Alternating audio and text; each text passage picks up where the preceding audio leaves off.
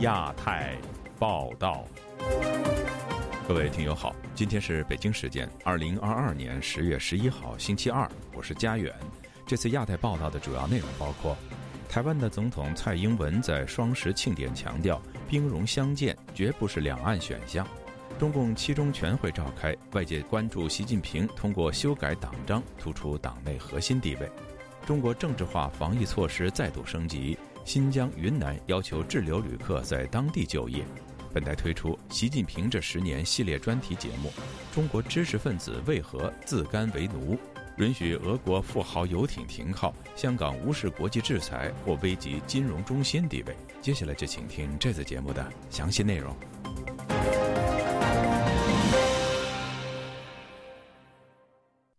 十月十号，台湾的总统蔡英文发表双十讲话，其中有关两岸政策的内容引人关注。有学者认为，蔡英文希望在两岸关系上推出韬光养晦的守成路线，并着重强调台海和平稳定对全球安全至关重要。以下是本台记者夏小华发自台北的报道。蔡英文总统在双十庆典发表“给世界一个更好的台湾，坚韧之岛，韧性国家”为题的谈话，提到乌俄战争持续进行，中国在南海、东海和台海的军事行动冲击印太地区的和平稳定。他提醒，绝不能忽视军事的扩张，台湾在变局中要站稳四个坚持的立场，更要在经济产业、社会安全网、民主自由体制、国防战力打造更坚实的四大韧性，把中华民国台湾打。造成更强韧的国家是现阶段国家最重要的目标。蔡英文谈话八大重点，两岸和外交放在最后两个部分。他强调，维持台海和平稳定是两岸共同的责任。蔡英文说：“遗憾的是，近年来北京当局日益升高军事恫吓、外交打压、贸易阻挠，以及试图消灭中华民国台湾主权的作为，已经威胁到。”台海及区域和平稳定的现状。蔡英文表示，两岸立场的分歧不仅是历史的因素，更在于民主发展上的背道而驰。北京当局不要因为台湾活跃的民主体制而有所误判，误认台湾人民对民主自由的坚持是可以妥协的，进而试图利用政党之间的激烈竞争来分化台湾社会。这样的思维和做法。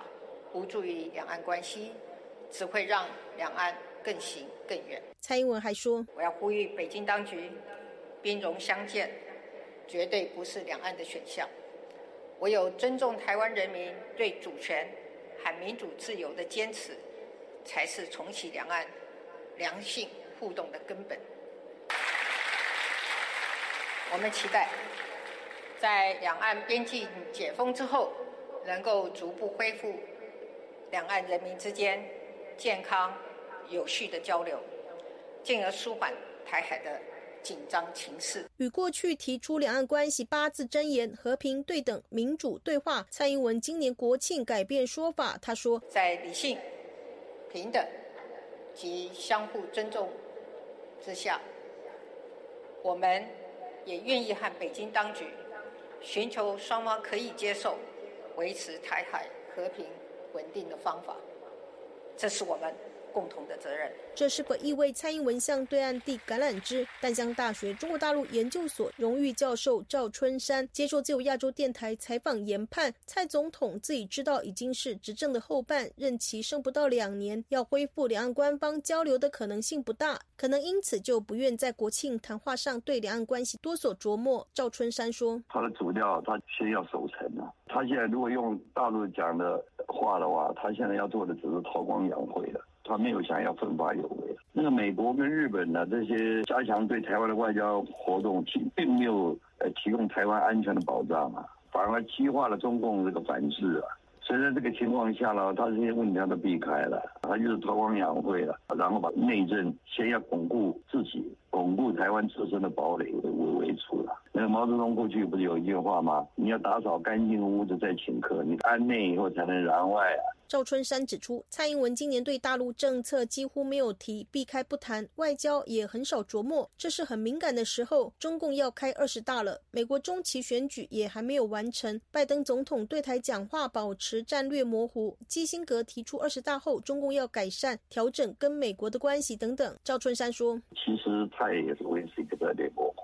没有提到两岸关系，这点倒是蛮出乎我的意外的，你懂吧？因为这个问题面临中共这个二十大，这本来之前嘛，他写的国庆，他其实可以先发制，可以采取先发行动嘛，他可以提出一些建议或者提出一些看法，其实他都没有提，他都没有提，可见什么呢？可见这个外部这个形势哈还是很模糊的了，因为美国的政策你也不知道，那甚至外交方面也没有提到我们中美。跟美国对他只提到这个民主阵营嘛，对不对？台湾国防安全研究院国家安全研究所所长沈明世接受自由亚洲电台采访，认为蔡英文国庆谈话对北京的态度软中带硬。沈明世说：“啊，其实整个基调都是软中带硬，就是我不会因为你的统战，我不会因为你的胁迫，然后改变我的立场，放弃我的民主自由啊，或者是放弃这整个国家韧性，或者是对国防的这个强化。但是诚挚的呼吁你，这个台海。”的和平稳定，应该是双方要坐下来谈，或者是双方找一个更好的方式来维持台海的稳定。因为台海的稳定对整个印太区域、对整个全球是非常重要的。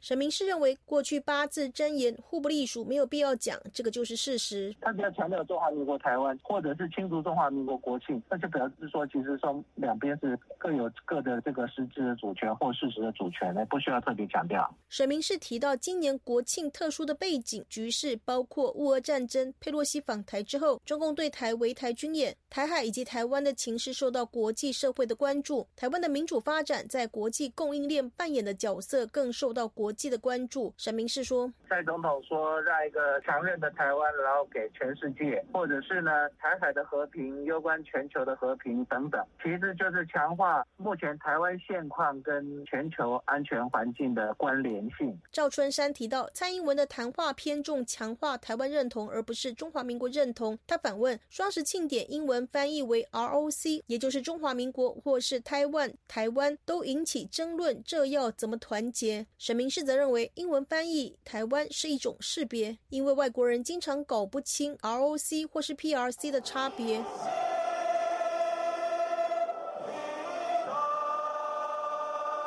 此次双十庆典唱国歌的时候，直播出现了三个现场画面，除了总统府前的中枢庆典，另外有马祖东引的军民、高雄左营海军在沱江舰前挥舞青天白日红旗，营造守土卫国的主题。网上直播双十庆典涌入了大量的简体字留言。当蔡英文致辞开始，有繁体字留言称“台湾队长”，另外也有简体字留言说“有请村长”。自由亚洲电台记者谢小华台北报道。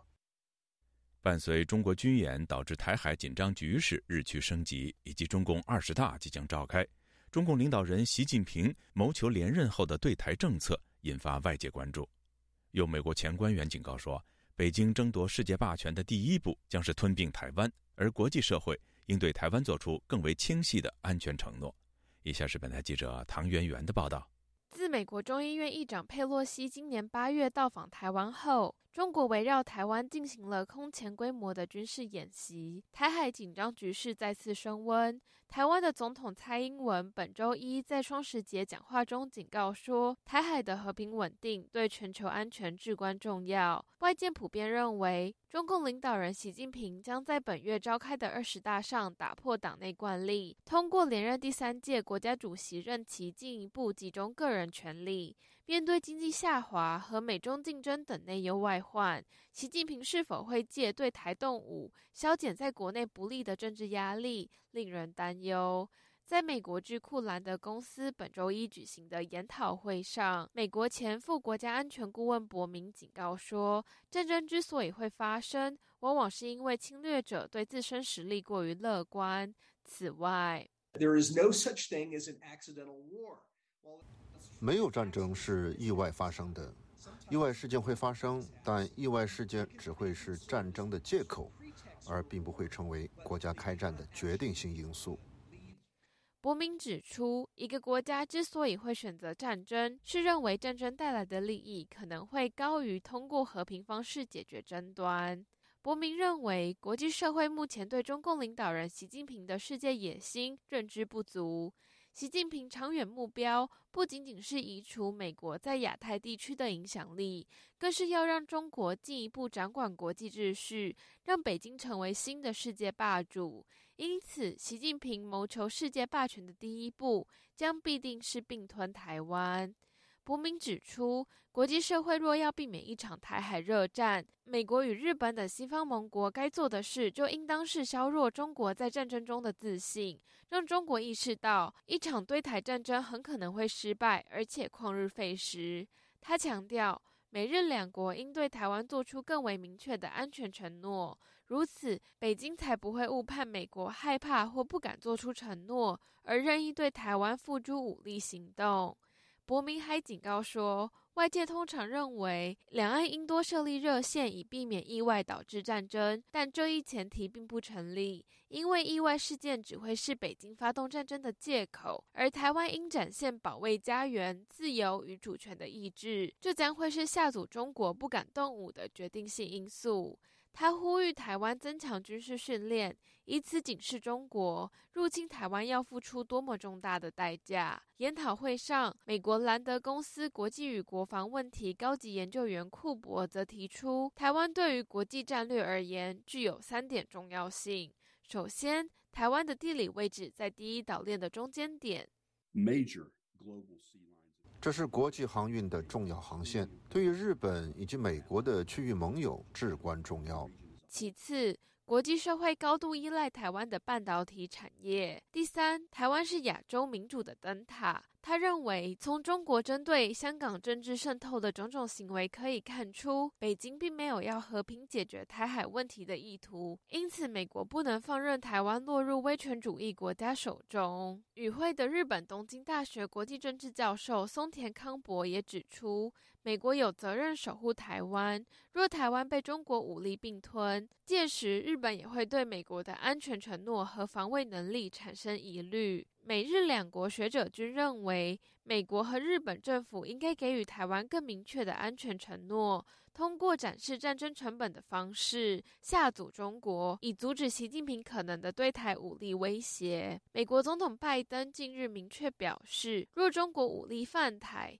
美军将防卫台湾，外界担忧美国、日本等盟国对台战略过于清晰，或做出更多承诺，将有可能导致两岸关系出现恶化。库珀接受本台记者提问时就此表示：“We have to not worry as much。我们不应该过度担心中国如何看待美日同盟更加深化这件事情。”他认为，让北京知道美日关系正在深化，并讲明美日两国对台承诺，才能有效吓阻中国的扩张。自由亚洲电台记者唐媛媛华盛顿报道。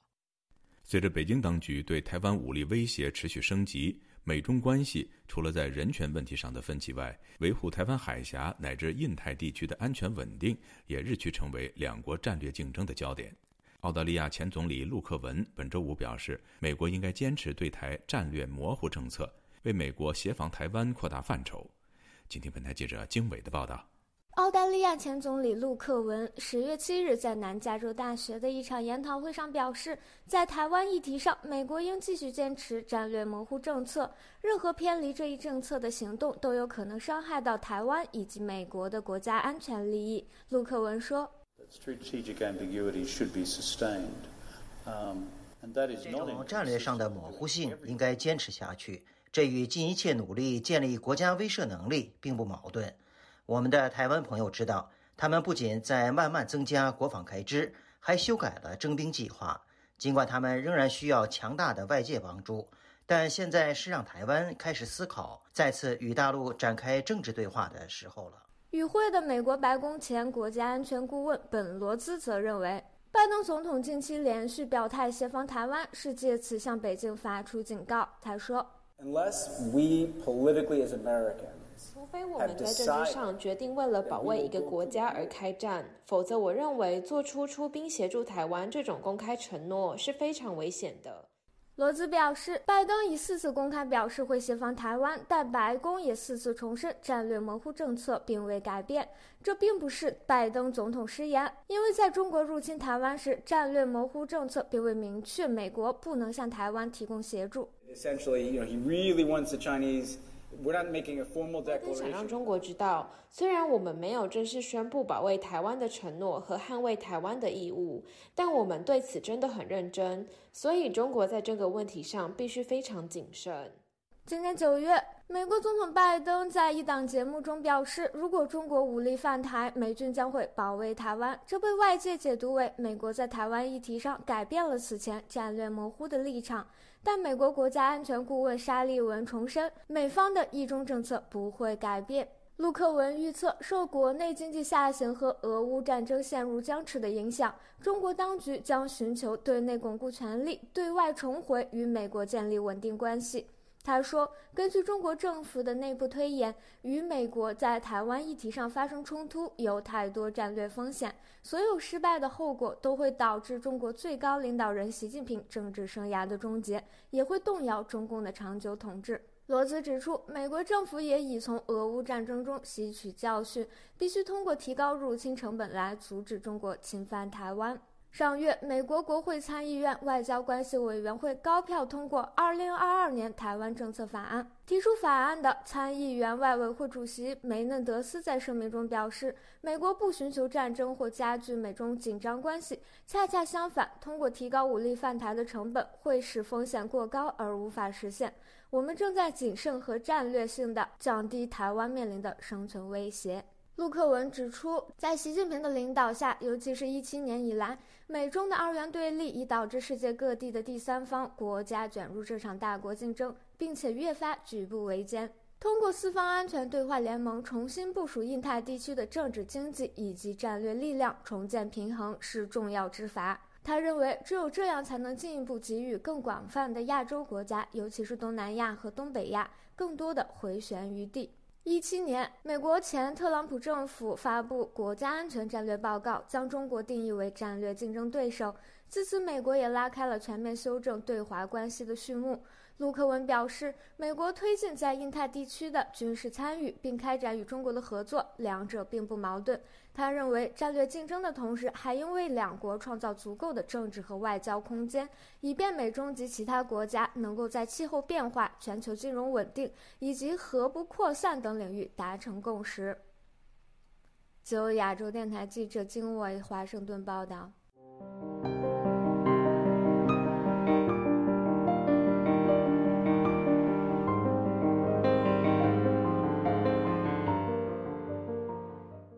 中共中央七中全会在北京召开，会议将说明二十大报告的讨论内容，以及说明中共党章修正案的修改意见。有学者认为，中共修改党章最关键的是要进一步突出习近平在党内的地位。以下是本台记者古婷的报道。中共第十九届七中全会十月九日在北京京西宾馆召开。京西宾馆大门口一侧竖着一块写有“军事重地”的牌子，宾馆门前的十字路口禁止路人通过。宾馆正面及两侧有警察和军人戒备，在会场一百米以外的行人路上有警察盘查路人的证件。盘问对方前往何处，另有多辆警车、特警车以及便衣人员分布在宾馆附近两百米范围内巡逻。新华社报道，中共总书记习近平向十九届七中全会作工作报告，并就十九届中央委员会向中共二十大的报告的讨论稿做了说明。王沪宁则就中国共产党章程修正案向七中全会做了说明。海外学者吴刚本周一接受自由亚洲电台采访时表示，二十大政治报告内容首先是要进一步体现习近平推行的新。时代中国特色社会主义思想，其次是通过修正党章，进一步确立习近平在中共党内至高无上的地位。他说：“这次的修改可能会简化这个习近平的那个所谓的新时代什么的那个思想，直接关你的习近平思想跟毛泽东思想并进了，在党章内确立下来，力保他呢在未来或者是在过去啊，他所做的一切的事情的合法性、权威性。”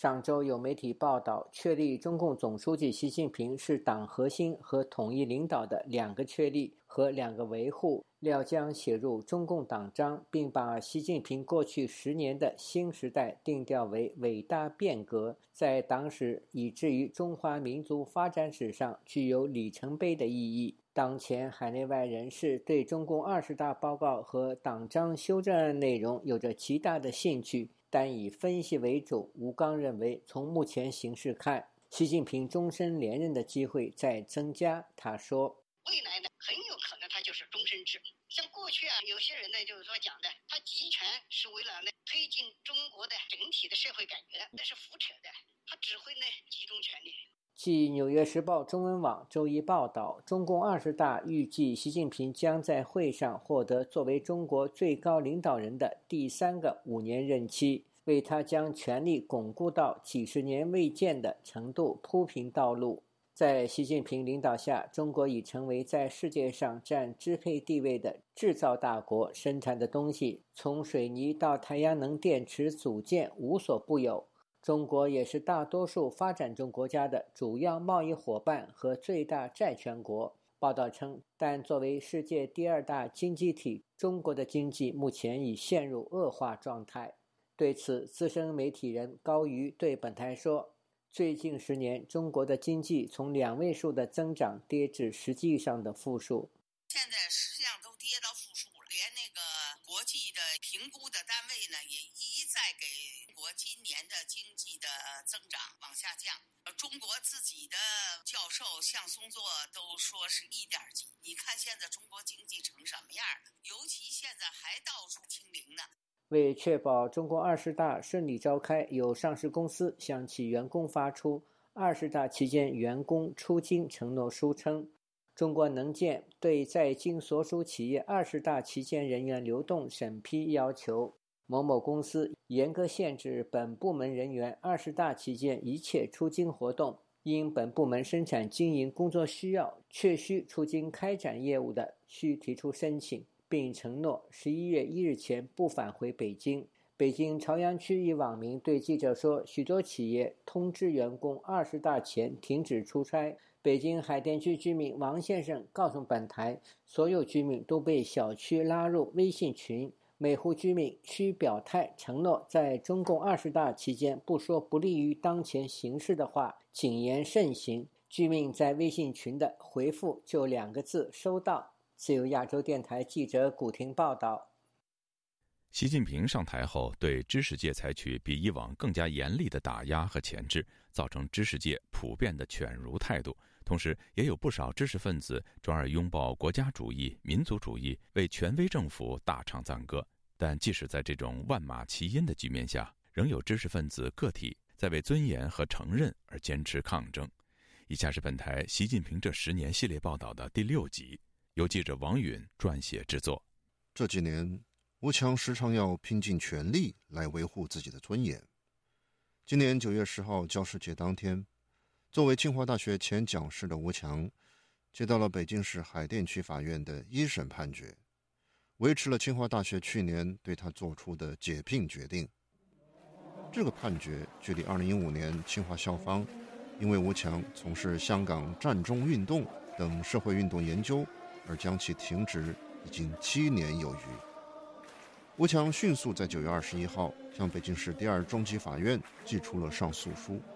他认为，他所争取的是清华大学对待一个有着国家事业编制的知识分子的人格尊严，也是个体人权的尊重。整个尊严是靠一个国家体系保障来维护。在吴强看来，尊严的本质在于承认，无论是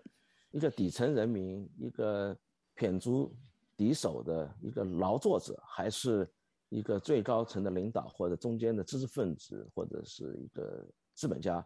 企业家，得到承认，我觉得是他的尊严的本质，也是最重要的。但在当前的中国，敢于批评当权者或者从事引起当权者不悦的研究的学者，往往是得不到承认的。他们常常被晋升、停职、开除，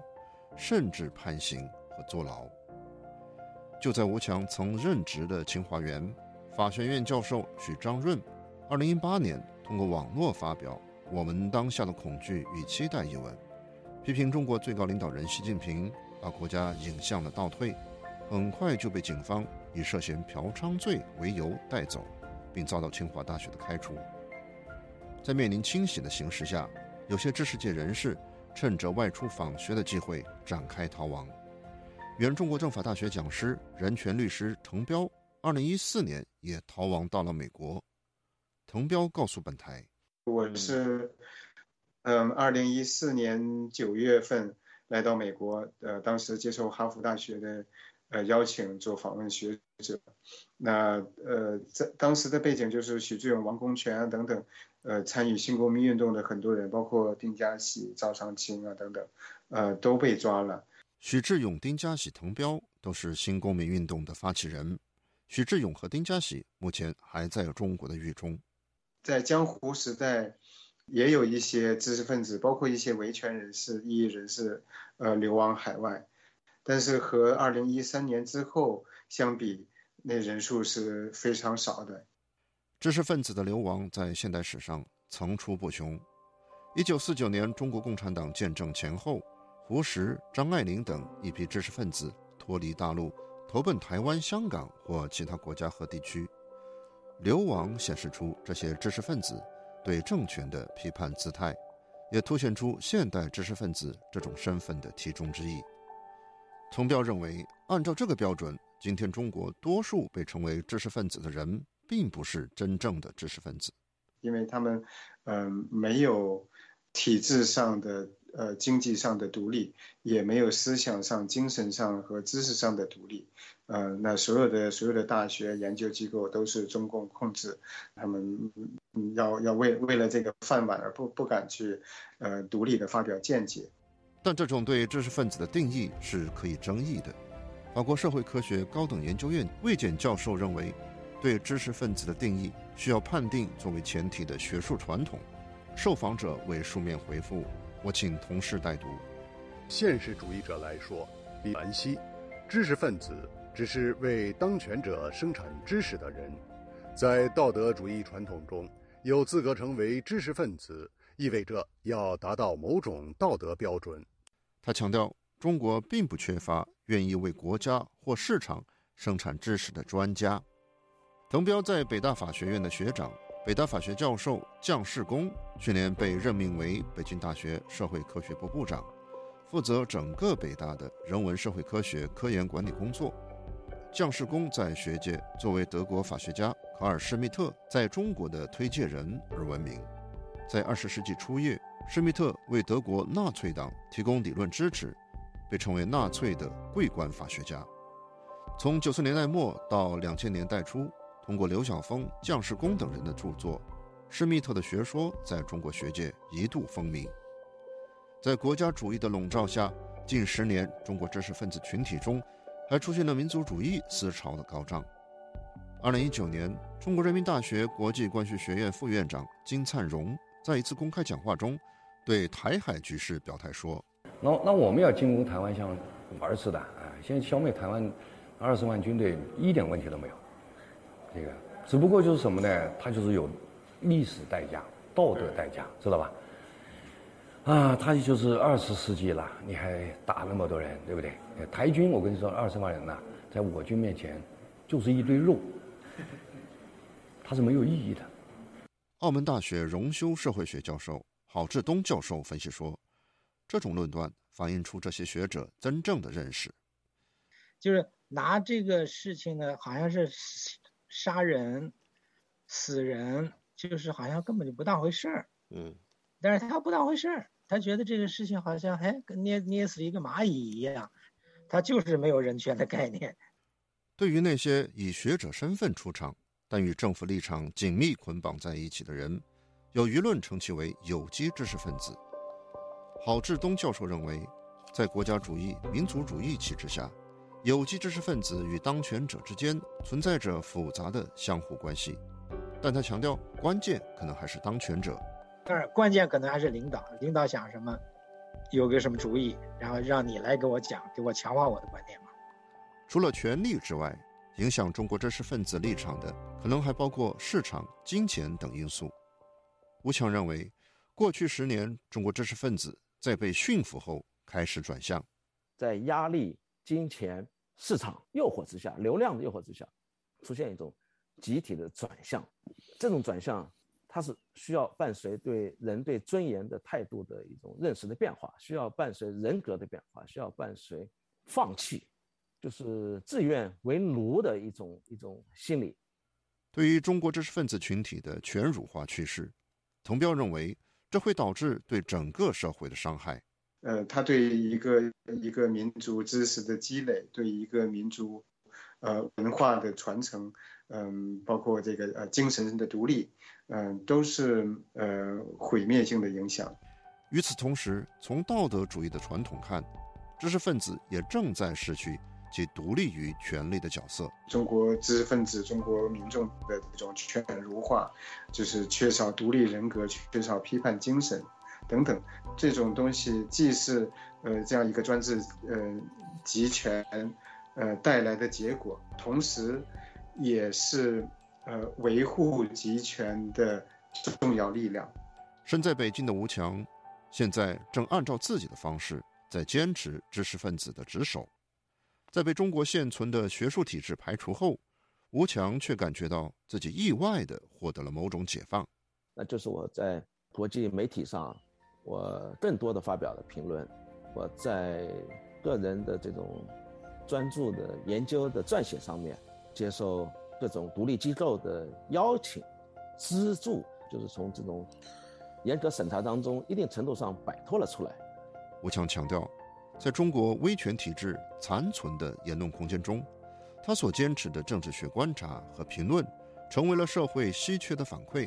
艰难赢得了当权者的承认。他说：“为承认而斗争，正是现代性的核心。”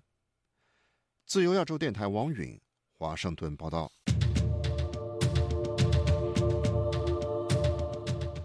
中共二十大将于周日召开。中国各地政府突然加强疫情风控，甚至采取奇葩的措施，比如新疆、云南当局要求滞留的旅客在当地就业，直至二十大结束。另外，有北京居民十一假期外游期间收到短信提示，建议不要回北京。请听记者古婷的报道。二十大会议前，中国新冠疫情感染人数突然暴增。根据官方本周一宣布。前一天新增一千九百三十九例本土新冠个案，包括三百七十三例本土确诊和一千五百六十六例本土无症状感染。新增本土确诊以内蒙古的一百一十九例最多，其次是新疆七十例、广东三十一例以及北京十三例。新增本土无症状感染同样以内蒙古占最多，有五百五十九例；新疆三百七十六例，以及上海三十一例和广东二十四例。上周末滞留在新疆首府乌鲁木齐的上海旅客发消息说，乌鲁木齐经济开发区通报滞留旅客中百分之八十为外地务工人员。当局已经组织人员搜集滞留旅客就业意向。联系在当地的企业就业，也有人在微信说，有人滞留已经两个月，在新疆摘葡萄，薪水每日一结；也有人被分配去给烤羊肉串的打下手，二十大后才可返回上海。在云南西双版纳，也有一批外省游客也被当局要求原地就业。政府代为联系企业。对此，苏州前中学教师潘露接受本台采访时表示，在中共召开二十大不到一周的日子里，各地相继出台刚性防疫措施，已经不是出于控制疫情扩散的目的，而是控制社会的手段。他说：“游客改成当地临时就业，确实跟短期的劳教非常类似。对于那些没有疫情的地区。”强行推行防疫措施，纯属师出无名，就是出于对社会的控制的目的。用行政命令将一个省的外地人强行打上红码等等措施，说明权力没有任何的限制和边际。潘露认为，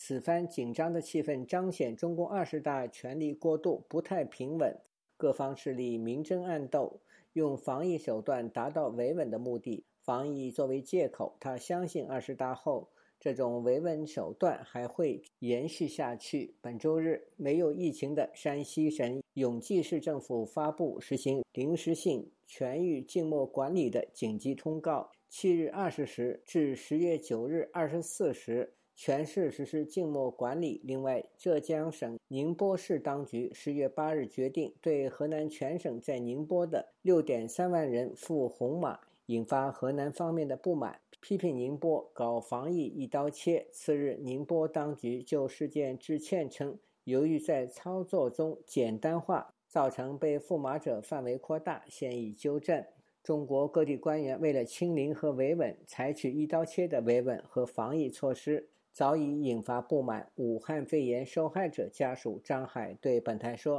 啊，这些地方官员，他们现在是特别紧张。第一。”你如果不及及时的处理这些疫情的话，他的官帽子百分之百是无法保。第二，我现在很多地方都是因为疫情呢，所谓的风控啊，其实对经济是很大的影响。这些地方官员他们也明白，但是一手是官帽子，一手是经济，他肯定要首先要保他的官帽子嘛。网上视频显示，上海交通大学一名女学生被封控，她用颤抖的声音哭诉道。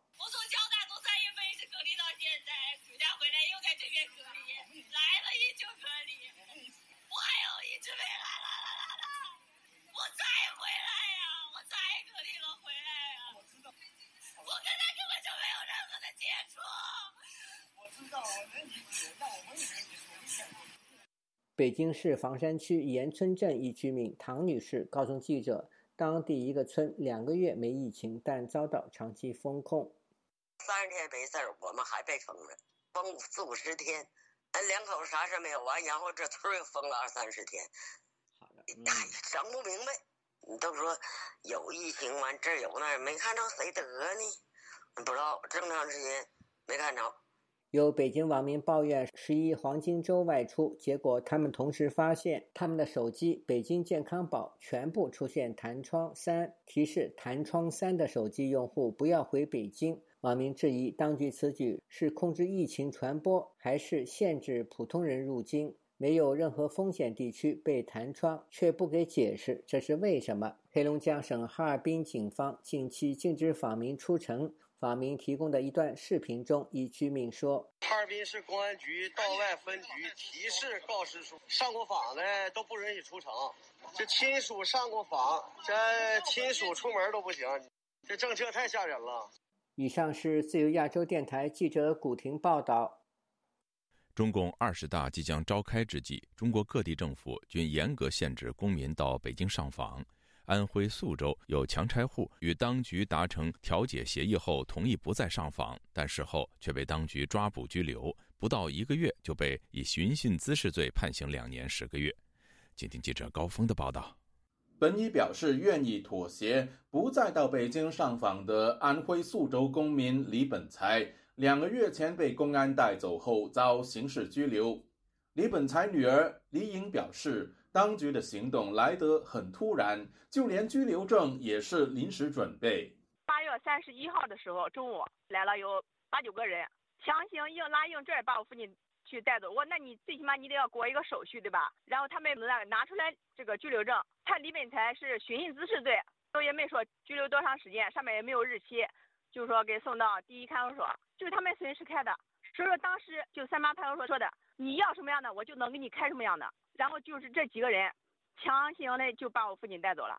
李本才因为强拆房屋等问题已经维权接近二十年，但是问题始终得不到解决。我们的土地被这个征收，没有拿到一分钱；还有我们的房屋被强拆，还有我们的有四亩多地的果树被强行的征走。然后现在我们没有见到一分钱，就是因为这个事才去上访。今年二月，李本才曾在北京拉横幅抗议，其后被地方当局解访，送回宿州。八月初，李本才到宿州信访局上访，留下了这样一句话：“我父亲当时讲的，如果说当地不和解决，那我就要上北京去上访，我要到北京去讲理。”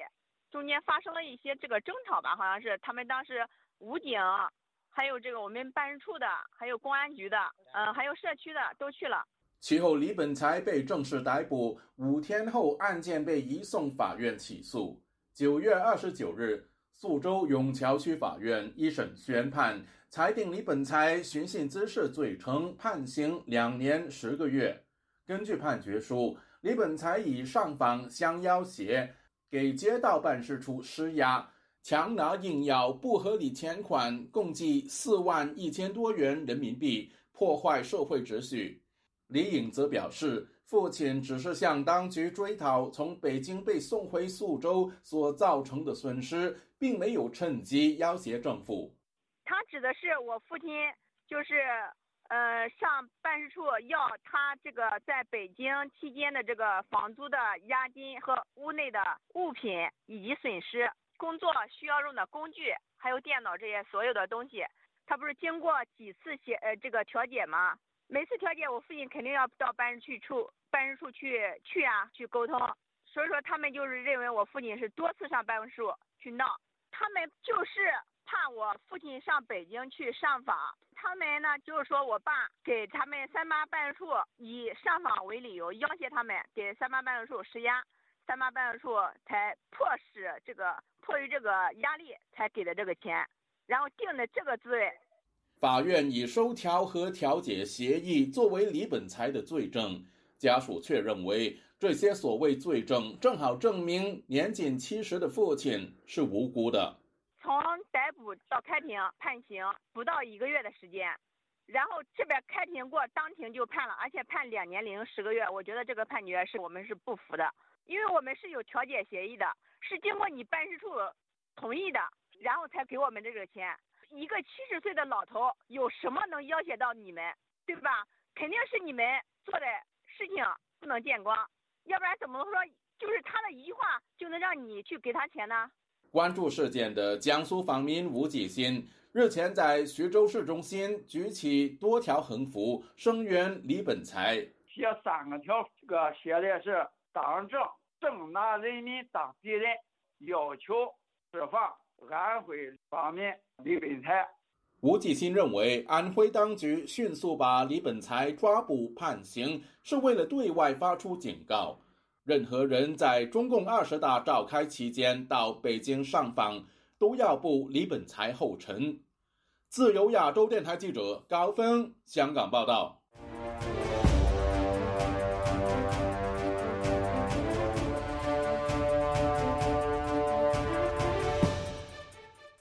被美国制裁的俄罗斯钢铁大亨穆尔达绍夫，其超级游艇现身香港，引起国际关注。美国政府警告香港政府，此举等同于鼓励被制裁人士把香港视为避风港。港府表态回应，表示不会实施个别国家的单方制裁。详情，请听记者陈子飞的报道。俄罗斯富豪莫尔大昭夫的超级游艇从上星期开始停靠在香港，因为他与俄罗斯总统普京的关系友好。在俄乌战事后。他也被美欧和欧盟等纳入被制裁名单，使事件引起国际关注。外媒引说，美国国务院对事件回应，指香港允许该游艇停靠，可能会使香港备受制裁人士利用，以作为制裁措施下的避风港。又说，香港作为国际金融中心，应该遵守国际法律和准则，警告香港的做法会使外界质疑香港商业环境的透明度。影响香港商业的前景。香港特区政府周一回应美国的警告，表示香港特区政府一直全面实施和执行联合国安理会施加的制裁，但对个别国家的单方面制裁。香港特区政府没有权利，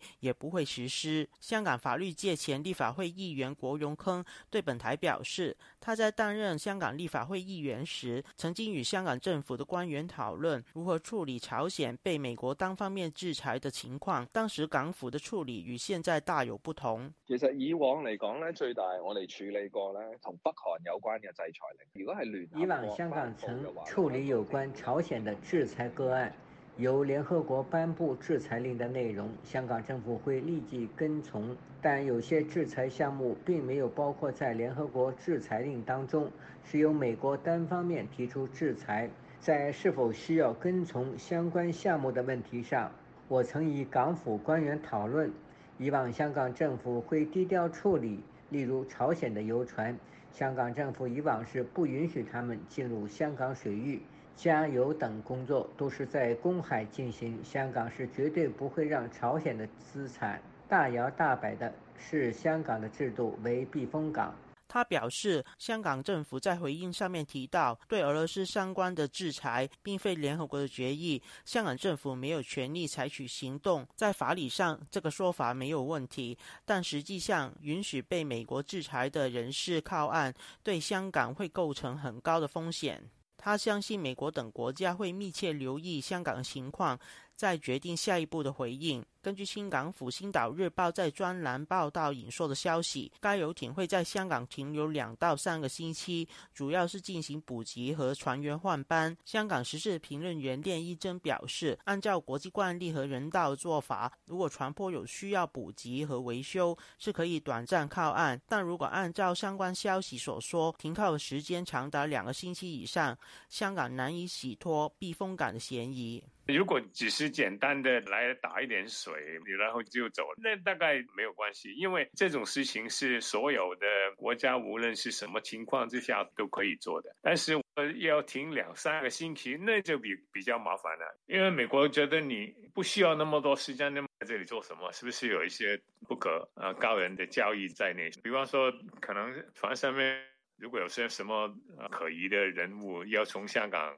离开啊，上岸以后那做一些什么事情，那那些都都都是有问题的。台湾政治大学国际关系中心研究员宋国成表示，事实反映中国政府是利用香港自由港的地位以及国际法的漏洞，暗中协助俄罗斯。一个小小的的香港的这个特区政府，他哪有那个胆量和权力去决定？我相信这个特区政府也不敢去承担这样一个重大的风险，让这个富豪停靠呢？当然一定是报告了北京，然后得到了北京的同意和授权。你香港因为它拥有一个自由港的一个特性，中共和香港特区政府就是有一种钻法律漏洞、这种投机啊，然后这种暗中的这样的部署的这样的一个做法啊。这完全就是北京的一种暗地支持俄罗斯的一种做法。他表示，香港在这次事件上虽然处于被动的角色，但在国际关系的角度来看，会向国际社会发放不友善的态度，对香港的国际形象会造成负面的影响。就亚洲电台记者陈子飞台北报道。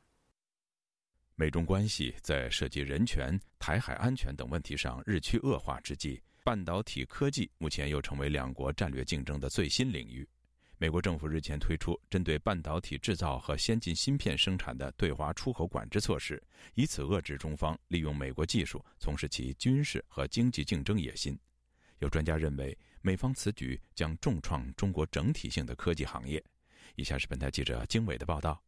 十月七日，美国政府宣布了限制向中国出售半导体技术及设备的全面新措施。此举有望彻底切断美国芯片制造商向中国输送高端技术及设备的途径，而其中一些规定已立即生效。外界普遍认为，这些措施可能是美国自上世纪九十年代以来对华政策发生的最大转变。相比于美国特朗普政府时期类似的对华技术出口限制，拜登政府新措施的内容更为扩大化，包括企业必须获得特殊许可证才可以向中国输送先进的芯片产品及设备。《纽约时报》援引一位美国政府高级官员透露，大部分许可证的申请标准极为严苛。美国政府上周五公布的新规还包括进一步限制使用中国科大讯飞、大华技术和旷视科技的产品。此外，新规还特别禁止为中国超级计算机系统提供相应芯片。本台此前报道，为中国提供这些芯片的制造商英伟达和超威曾接到美国政府出口禁令。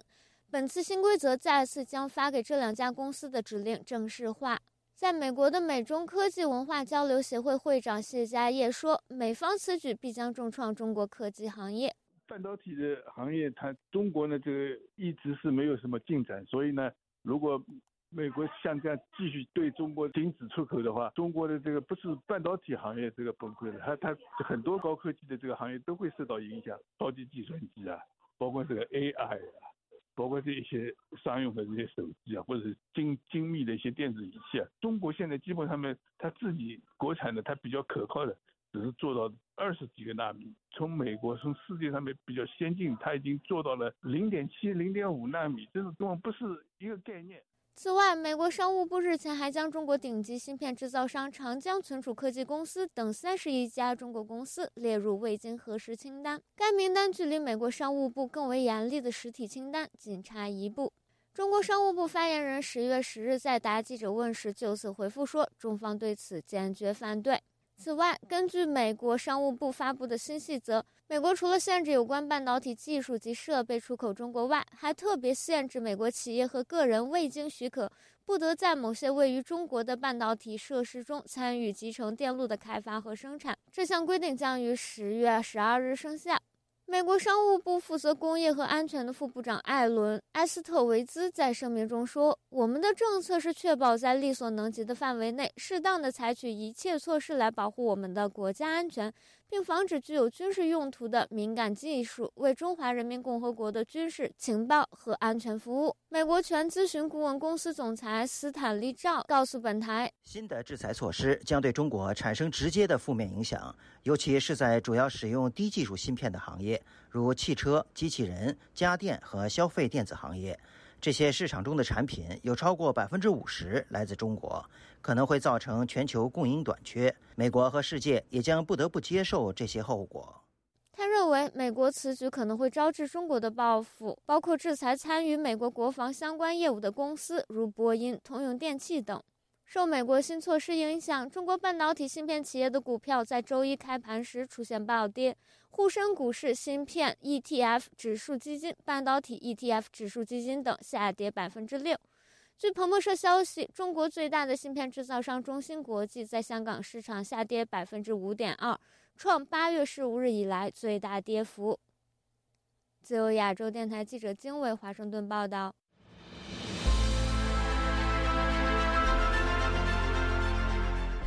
用暗网访问自由亚洲电台，避开老大哥的眼睛。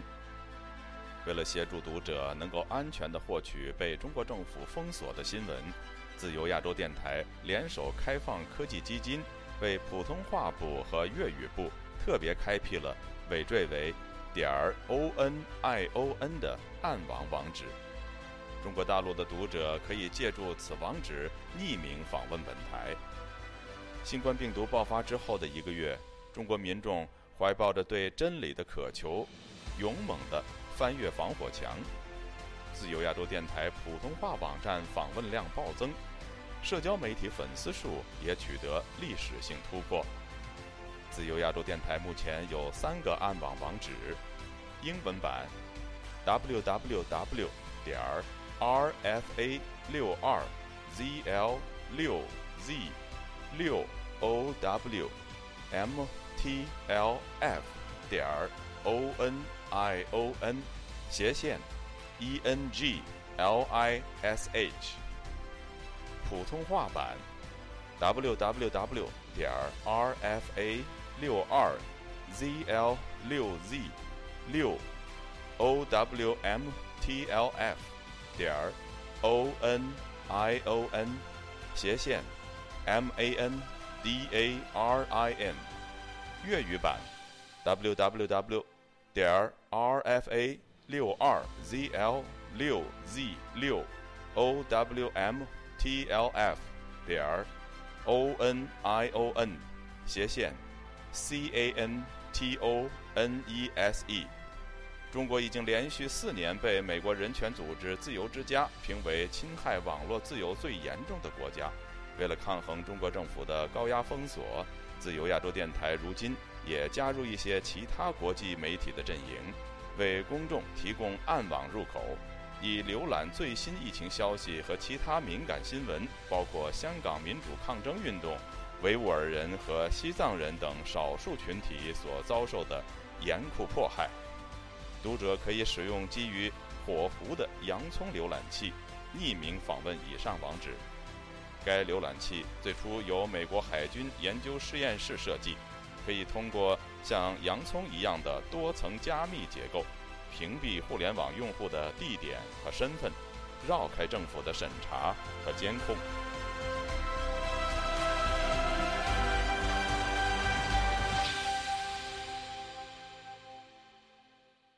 听众朋友接下来我们再关注几条其他方面的消息。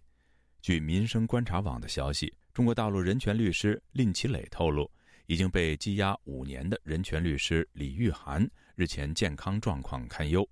李玉涵生于1957年，1990年开始在辽宁做律师。因举报沈阳市黑社会，遭到作为黑社会保护伞的沈阳市警方打击报复，多次遭到警方关押和暴力对待。五年前的二零一七年十月九号，李玉涵前往沈阳办案时被当地警方带走，被隔离监禁。其后，李玉涵被正式逮捕，但又多次被拖延审理。二零二一年，该案进行审理后又拖延宣判。